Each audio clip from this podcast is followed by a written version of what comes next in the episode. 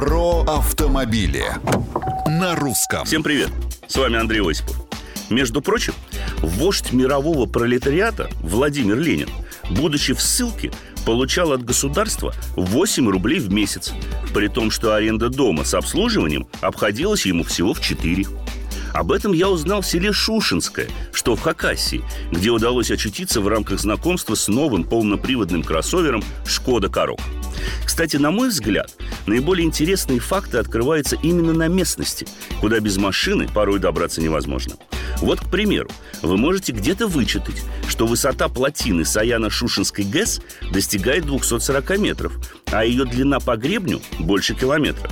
Но любые цифры и описания – ничто в сравнении с тем впечатлением, которое производит это сооружение, когда стоишь под ним и ощущаешь себя одновременно и муравьем, и великаном, причастным к тем, кто создал это чудо инженерии. А гора Уйтак, а петроглифы и самобытная деревня Казановка, да и сама горная тайга и необозримые степи. В Хакасии есть чем полюбоваться. Что же до полноприводного корок – так без его более чем адекватной системы полного привода, имеющей еще и специальный внедорожный режим, я, пожалуй, не добрался бы до вершины плотины и не поразился бы поваленному больше полувека назад лесу, как после Тунгусского метеорита, который до сих пор устилает склоны берегов водохранилища.